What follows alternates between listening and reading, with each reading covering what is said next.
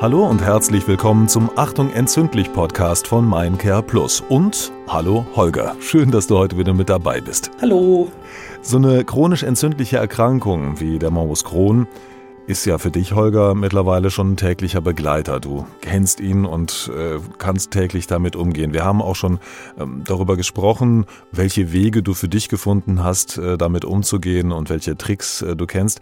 Heute wollen wir nochmal besonderes Augenmerk darauf legen, wie man im Alltag trotz der Erkrankung mit dem Faktor Stress umgehen kann und ob und inwieweit Achtsamkeit in den Alltag zu integrieren ist.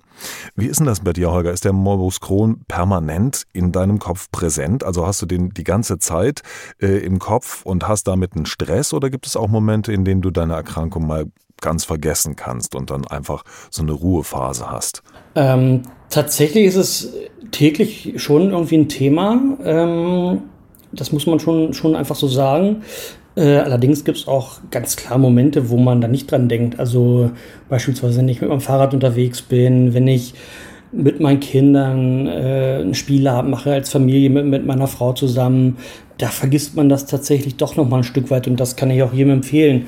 Also wirklich, äh, ja, so, so Dinge zu machen, die einem, einem gut tun, wie Sport, wie Familie, Freunde treffen, wenn es die Erkrankung natürlich zulässt. Das hilft mir tatsächlich auch mal ähm, nicht nur an die Krankheit zu denken. Also das Schlimmste ist es tatsächlich auch, wenn die Erkrankung aktiver ist und ich äh, durch die Erkrankung auch eingeschränkt bin. Das heißt, ich bin überwiegend zu Hause, möglicherweise bin ich im Schub oder habe wieder mehr Beschwerden sind natürlich äh, diese, diese Themen Morbus Crohn, Durchfall viel präsenter. Und da habe ich Gott sei Dank aber auch eine wundervolle Familie, die mich versucht dann auch ein bisschen weit abzulenken. Also das geht schon.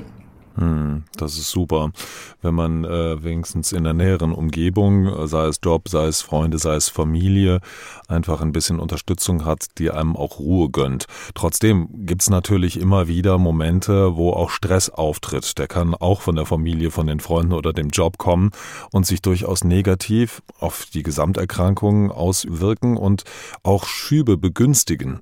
Hast du denn Tipps, wie du auch nach den vielen Jahren mit der Erkrankung, die du da jetzt schon Erfahrung hast, Stresssituationen, die von außen an dich rangetragen werden, im Alltag nochmal besser bewältigst? Also mal abgesehen davon, dass du dich eh schon versuchst, in möglichst ruhigen Modus äh, zu begeben, um einfach resilienter zu werden. Gibt es dann, wenn so ein Stressschub kommt, hast du dann nochmal besondere Tricks, die du ansetzen kannst? Ja, also äh, das fängt morgens schon an, einfach sich äh, die Ruhe zu nehmen. Also ich stehe zum Beispiel morgens eine halbe Stunde lieber eher auf, um beispielsweise in Ruhe zu frühstücken. Da fängt das bei mir halt schon an. Ich kann in Ruhe frühstücken, ich weiß, ich muss, muss meine Medikamente nehmen, habe dann aber auch wirklich Zeit, ja, in Ruhe zu essen. Also da gerade das Frühstück ist so für mich immer so die wichtigste Mahlzeit, sagt man ja generell auch, Frühstück ist die wichtigste Mahlzeit. Für mich ist es tatsächlich so, ähm, weil ich da einen Großteil meiner Medikamente nehme. Ich habe dann, mache mir das auch gemütlich morgens. Ich denke mir abends schon den Tisch, das bereite ich abends im Grunde schon vor, um, um morgens dann halt einfach ja, mich an den gedeckten Tisch zu setzen und zu frühstücken. So, das ist so dieser, dieser Beginn des Tages. Und das ist im Grunde über den Tag genauso geplant für mich. Also ich, ich plane im Grunde eine Woche. Ja, und habe dann so meine Zeitfenster, ja, in denen ich ähm, verschiedene Aufgaben auch erledigen muss am Tag. Das ist ja dann, ob es Hobbys sind, ob es äh, Familienaktivitäten sind, Familientermine sind. Und äh, Planung ist tatsächlich alles. Das sage ich immer wieder. Ja, tatsächlich. Ähm, also zunächst äh, klingt heraus äh, aus deiner Aussage für mich zumindest, dass du schon daran gewöhnt bist, dich selbst sehr, sehr achtsam wahrzunehmen, um deinen Bedürfnissen gerecht zu werden und formst das dann in eine Planung um, um dir selber Stress zu nehmen, um das, äh, diese, diese Abläufe einfach so großzügig zu gestalten, dass du gar nicht erst in die Stresssituation reinkommst. Jetzt ist es natürlich trotzdem so, dass auch ein Plan einen manchmal in Stress versetzen kann, wenn nämlich was Unvorhergesehenes dazwischen kommt. Und äh, dann muss man ja eigentlich wieder die Kurve kriegen, doch wieder in dem Moment zu spüren, was ist jetzt mit mir?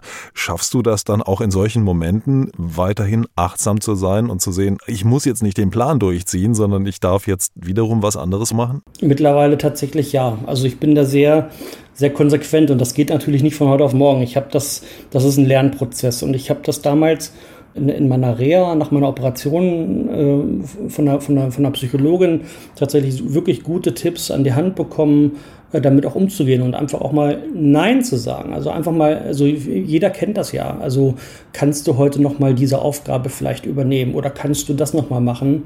Ähm, und dann muss man dann mal für sich entscheiden, na, muss ich das jetzt machen oder kann ich das auch wirklich noch mal morgen machen? Und, und sich dann auch wirklich nicht zu scheuen und zu sagen, nö, mache ich heute nicht, ähm, weil es mir jetzt einfach vielleicht nicht gut tut. Und ähm, hier bei uns in der Familie ist das eigentlich, hat sich das über, über die Jahre total gut entwickelt, wo wir sagen, naja, muss ich jetzt wirklich den Müll rausbringen oder muss ich jetzt unbedingt noch Staub sorgen? Die kann ich eigentlich auch morgen machen. So, das sind so Beispiele, die man aber auch auf andere, auf andere Themen adaptieren kann. Beruf, äh, Sport, ähm, na klar, kommt es dann möglicherweise auch dazu, dass das vielleicht auch mal nicht so gut ankommt bei Freunden, wenn man sagt, ja, nee, ich kann heute nicht helfen oder ich kann heute nicht zum Training oder ähm, aber wenn man das äh, gut erklärt und ähm, auf Dauer verstehen es die Leute auch. Und wenn es die Leute dann nicht verstehen, dann ist es so. Also, aber wie gesagt, das kann man, für, für mir klingt das jetzt total leicht, aber das ist ein Lernprozess und äh, ich glaube, je, öfter man auf sich selbst achtet und man merkt es ja dann auch, ja, das war jetzt ein schwieriger Schritt, aber mir tut es total gut, äh, desto leichter fällt es einem, glaube ich, irgendwann auch. Also mir geht es zumindest so. Ich muss mich im mhm. Grunde nicht unbedingt äh, rechtfertigen, warum ich jetzt irgendwas nicht mache. Ich mache es das, weil ich auf mich aufpassen muss. So, und das tut mir gut. Das sind gute Tools und Tipps, wie du mit Stress umgehst. Ich denke mal, das kann man so einfach auch mitnehmen. Einerseits sich einen Plan zu machen, der einem genügend Zeit lässt und trotzdem offen zu bleiben, äh, Planänderungen durchführen zu können, wenn sich die Situation ändert. Immer wieder den Schritt zurück machen und die Situation neu betrachten, sich frei machen von dem Zwang, für andere funktionieren zu müssen. Das sind alles ganz, ganz wichtige Punkte, die ich jetzt aus deiner Erklärung rausgehört habe habe und äh, die man durchaus mitnehmen kann als Tipps, wie man selber ein gutes Stressmanagement für sich hinbekommt. Einfach äh, sich auch vielleicht einfach mal Dinge aufschreiben, sich die anschauen und nochmal abstimmen, ist das jetzt wirklich meine Entscheidung oder versuche ich da irgendwem äh, hinterher zu rennen, von dem ich glaube, dass er wichtig ist und äh, mir eine Richtung vorgeben sollte. Holger, ich danke dir vielmals. Du hast uns wieder wertvolle Informationen aus deiner Erfahrung äh, gegeben und äh, ich glaube, da sind äh, doch viele, die damit was anfangen können. Wir sehen also Stressmanagement und die Achtsamkeit, das sind Schlagworte, die wir alle aus unserem Alltag kennen, sind natürlich im Zusammenhang mit einer chronischen Erkrankung nochmal extrem viel wichtiger, weil genau dieser Stress und diese vielleicht fehlende Achtsamkeit, der nicht achtsame Umgang mit sich eine deutliche Verschlechterung der Krankheit mit sich bringen können und man deshalb diese Themen gar nicht wichtig genug nehmen kann. Ich danke euch vielmals, dass ihr heute auch wieder dabei wart und ich freue mich auf ein nächstes Mal. Bye bye. Tschüss, Holger. Tschüss.